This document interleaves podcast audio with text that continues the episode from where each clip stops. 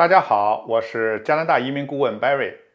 今天是二零二二年的最后一天，祝大家新年快乐，平安健康。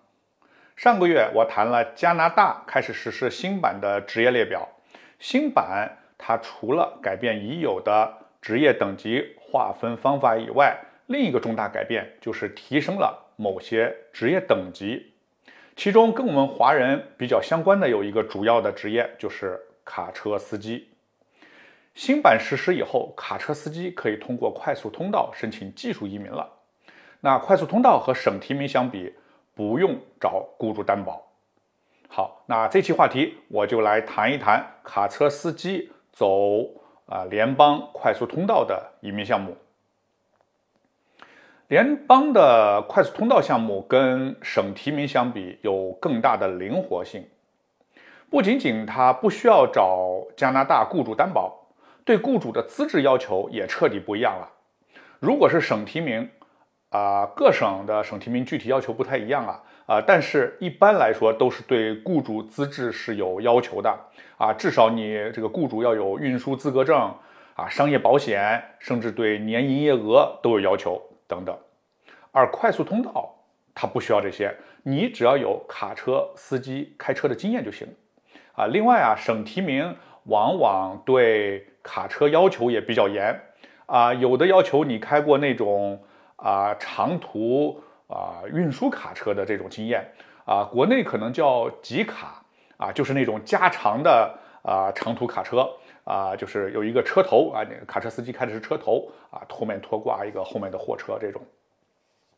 那这个呢是有难度的啊，我们的经验呢是客户来加拿大以后考卡车驾照啊，找工作啊都没什么问题。啊，但是新手他未必能开上那种啊长途货运卡车啊，往往要从小卡车开起，而快速通道对卡车要求就不一定要求一定要是开长途卡车了，你开小卡车、短途的卡车啊，甚至公交车、校车都行。呃，注意啊，皮卡不行，皮卡在加拿大呢，你普通驾照就能开。啊，你的最低要求是要有一个卡车驾照啊，那你开的卡车呢，是至少是需要有卡车驾照才能开的那种。那么说到这里，听起来卡车司机好像走快速通道移民是不是更容易呢？啊，当然不是的，快速通道啊也有快速通道的难点啊，就是它对申请人的英语、学历啊、年龄的要求更高。卡车司机跟其他啊任何职业一样。国内申请人要想走快速通道的话，除非你英语非常优秀啊，或者你是硕士或博士毕业，而卡车司机里边能符合这些条件的，应该说几乎为零啊。那是不是就是说啊，想通过联邦啊快速通道申请卡车司机移民就没有意义了呢？啊，也不是。这个项目啊，第一点啊，它允许卡车司机可以申请技术移民了。第二点，对于人。已经在加拿大的想申请移民的中国人，等于多了一个选择。什么意思呢？以前是做工程师啊、经理、当老师啊、专业人士等等。那这样呢，你在加拿大你是很难一步就找到类似的技术职位的工作的啊。但是考一个卡车驾照不难啊，然后找一份卡车司机工作啊，比找一份专业工作要容易得多啊。另外一种情况，对于已经打算申请省提名的卡车司机，也同时可以申请联邦啊快速通道技术移民啊，有可能快速通道呢要比省提名处理的要快啊，你等于有两条腿走路啊，增加成功率。而对于人在国内的啊希望移民的申请人，你现在你说你直接想找一个加拿大雇主来做呃开卡车司机的工作是很困难的。啊，首先你没有加拿大卡车的驾照嘛？啊，我的建议呢，啊，第一种是考虑留学移民，你可以自己留学啊，毕业后拿毕业工签，工作后移民。另外一种就是你可以先生或太太来留学啊，那么另一方呢拿工签来加拿大工作。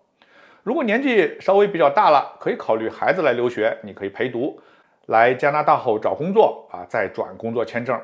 啊，关于留学移民的话题，我以前的节目中说过很多次了。想了解的呢，可以翻看以前的节目，或者微信联系我。啊，我的微信号是 C N Visa 啊，拼写就是 C N V I S A 啊，或者你微信搜索啊四一六八八八七九三零啊都可以。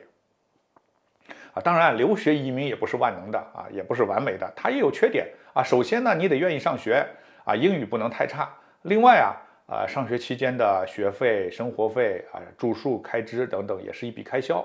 那好在现在加拿大留学生不受限制，可以工作挣钱。那经济方面呢，啊，可以平衡一些。好，那我今天的话题分享就到这里。我是加拿大移民顾问老移民 Barry，现在多伦多。如果您对加拿大留学移民有疑问，请联系我。感谢您的收听，我们下一期再聊。